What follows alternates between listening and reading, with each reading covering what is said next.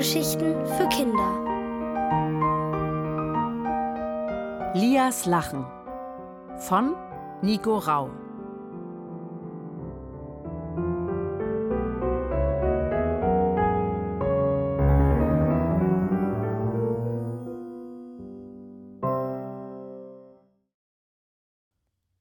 Auf dem Weg zu Ogrons Insel. Es war eine kalte Nacht gewesen oben auf dem Burgturm. Lia war mehrmals aufgewacht und hatte ihre Eltern vermisst und sogar ihren Halbbruder Ole. Als sie ausgerissen war, hätte sie nie im Ernst gedacht, länger als ein paar Stunden fort zu sein. Doch nun war sie hier in Rismanien, wo der Herrscher Ogron den Menschen das Lachen stahl. Das war so furchtbar, denn was gab es Schöneres, als ausgelassen zu lachen? Ihr Lachen war es auch, dass Frosch Rufus und das Geschwisterpaar Noah und Phyllis helfen sollte, Ogron zu besiegen. Gleich nach Sonnenaufgang fuhren sie mit einer Kutsche und zwei alten Pferden los. Die Kutsche holperte über Lehmpfade, entlang weiter Felder und schließlich über ein Bergmassiv. An seinem Fuße lag ein Fischerdorf, vor dem sich das tiefblaue Meer erstreckte. Wie kommen wir eigentlich über das Meer? rief Lia laut, um das Gerumpel der Kutsche zu übertönen. Rufus erklärte, sie hofften, einen Fischer zu finden, der sie zu Ogrons Insel brachte, wo sein schwarzes Schloss mit der Lachablauschmaschine stand. Noah hielt die Kutsche auf dem Marktplatz an. In einer Wirtschaft mit dem Namen Zum gebratenen Hecht fragten sie nach einer Überfahrt. Doch der glatzköpfige Wirt wies sie gleich ab. Keiner unserer Fischer fährt zur Insel. Dort passieren schlimme Dinge. Das ist auch kein Ort für Kinder. Ratlos setzten sich die Freunde an den Kiesstrand der kleinen Bucht. Lia wollte so schnell nicht aufgeben. Ich schau mich mal um, sagte sie und lief zu den Felsen. Als sie näher kam, entdeckte sie einen Jungen, der dort herumkletterte. Er sprang mit einem Kescher zwischen den Felsen hin und her. Hallo, rief Lia. Der Junge hielt inne und hob die Hand.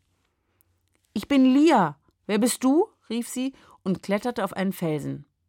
Paul, antwortete der Junge. Lia lächelte ihn an. Fängst du Fische? Mit dem Kescher fängt man doch keine Fische. Krebse, erwiderte Paul, jetzt belustigt. Er schien etwas älter zu sein als sie, jedenfalls war er größer und wirkte sehr kräftig. Seine grünen Augen leuchteten aus dem gebräunten Gesicht. Du bist nicht von hier, stellte Paul fest und sprang geschickt zum nächsten Felsen. Lia hüpfte unbeholfen hinterher. Sie erzählte von ihren Plänen, Ogron zu besiegen und dass sie dringend zu seiner Insel müssten. Wir fahren nicht mehr dorthin, antwortete Paul knapp. Lia musterte den Jungen. Wir? Bist du auch ein Fischer? Paul nickte und konzentrierte sich auf die Felsspalten. Weil ihr Angst vor Ogron habt, stellte Lia fest.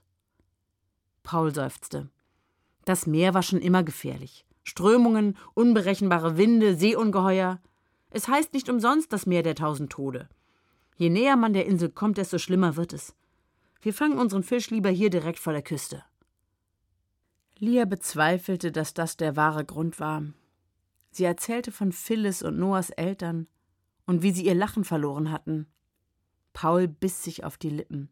Jemand muss etwas gegen Ogron unternehmen, sagte Lia eindringlich. Wir sind nur Fischer. Wir können nichts tun, murmelte Paul. Enttäuscht ging Lia zurück zu den anderen und erzählte von Pauls Warnung. Sie Ungeheuer? Die fressen am liebsten Frösche. Da müsst ihr leider auf euren Kapitän verzichten, rief Rufus. Du Hasenfuß. Seeungeheuer gibt es doch gar nicht, spottete Lia. Dann fiel ihr ein, dass sie bis vor kurzem auch nicht an sprechende Frösche geglaubt hatte. Sie wurde unsicher. Was wusste sie schon von diesem fremden Land? Hey, ihr Landratten! Rief plötzlich eine Stimme. Die vier schauten sich überrascht um. Jemand winkte ihnen von einem blau angestrichenen Segelboot zu, das in der Bucht dümpelte. Das ist Paul, rief Lia. Der Fischerjunge sprang ins Wasser und wartete zum Strand. Ich fahre euch zur Insel, sagte er. Du? Ich dachte, keiner fährt dorthin, staunte Lia. Paul fuhr sich verlegen durch die Haare. Ich mache es. Für meinen Vater. Auch er hat sein Lachen verloren. Seitdem fährt er nicht mehr mit mir raus. Während der Vorbereitungen erklärte Paul ihnen die wichtigsten Handgriffe an Bord und warnte sie erneut. Auf dem Meer werde es wild und alle müssten mit anpacken. Dann ging es los. Lia saß vorn am Bug und schaute zu, wie das Boot das tiefblaue Wasser zerschnitt. Schon nach einer Weile zog sich der Himmel mit grauen Wolken zu, der Wind wehte deutlich stärker. Lia schlang die Arme um den Körper, immer wieder fegten kräftige Böen über das Deck und blähten die Segel auf. Das Boot sauste in Schräglage durch die Wellen. Paul stand seelenruhig hinter seinem Steuerrad wie ein echter Seebär. Also sorgte sich auch Lia nicht. Im Gegensatz zu Rufus. Ist noch jemandem übel? Ich glaube, ich bin schon ganz grün im Gesicht, quakte der Frosch und hüpfte zur Kajüte. Phyllis und Noah saßen schweigsam nebeneinander. Festhalten, es wird ungemütlich, rief Paul plötzlich. Der Wind riss immer heftiger an den Segeln, nun wurde auch Lia flau im Magen. Wir müssen die Segel einholen, sofort, sonst kentern wir, brüllte Paul. Lia nahm ihren Mut zusammen und kroch zum Großsegel. Das Boot lag so schräg, dass sie fürchtete, über Bord zu rutschen. Phyllis und Noah kamen ihr zur Hilfe. Gemeinsam versuchten sie, das schwere Tuch einzuholen. Das war anstrengend, denn der Wind ließ seine Beute nicht mehr los. Haltet es fest, schrie Paul noch. Da erfasste eine mächtige Böe das Segel. Die Kinder konnten es nicht mehr halten. Es knackte laut, das Segel riss und der Mast krachte wie ein gefällter Baum in die tosenden Wellen.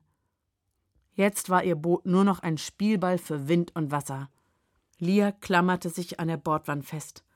Bisher war die Reise nach Ismanien ein Abenteuer gewesen, aber jetzt hatte sie richtig Angst. Sie wünschte, alles wäre nur ein Traum, doch das hier war echt. Plötzlich hörte sie aus der Ferne Gesang. Er kam näher. Piraten, Kinder auf Kaperfahrt, macht euch bereit für die große Tat. Gold und Rubine wie Kirschen so rot sind uns egal, denn ihr leidet Not. Aus dem tosenden Meer tauchte ein Schiff mit Totenkopfflagge auf und steuerte auf sie zu. Das sind Piraten, rief Noah ängstlich und klammerte sich an seine große Schwester. Lias Herz hämmerte. Echte Piraten? Steckte Ogron etwa dahinter, um sie aufzuhalten? Das Schiff war nicht mehr weit, da kam etwas auf sie zugeflogen.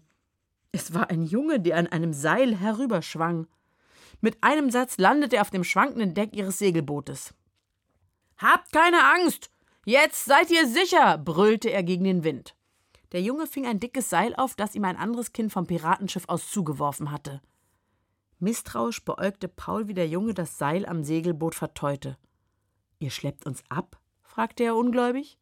Klar, wir lassen euch doch hier nicht hängen, rief der Junge vergnügt. Rufus steckte den Kopf aus der Kajüte. Piraten? Frosch sei Dank, quakte er erleichtert. Das beruhigte auch Lia. Wenn man Rufus Geschichten glauben konnte, dann war er immerhin mal einer von ihnen gewesen.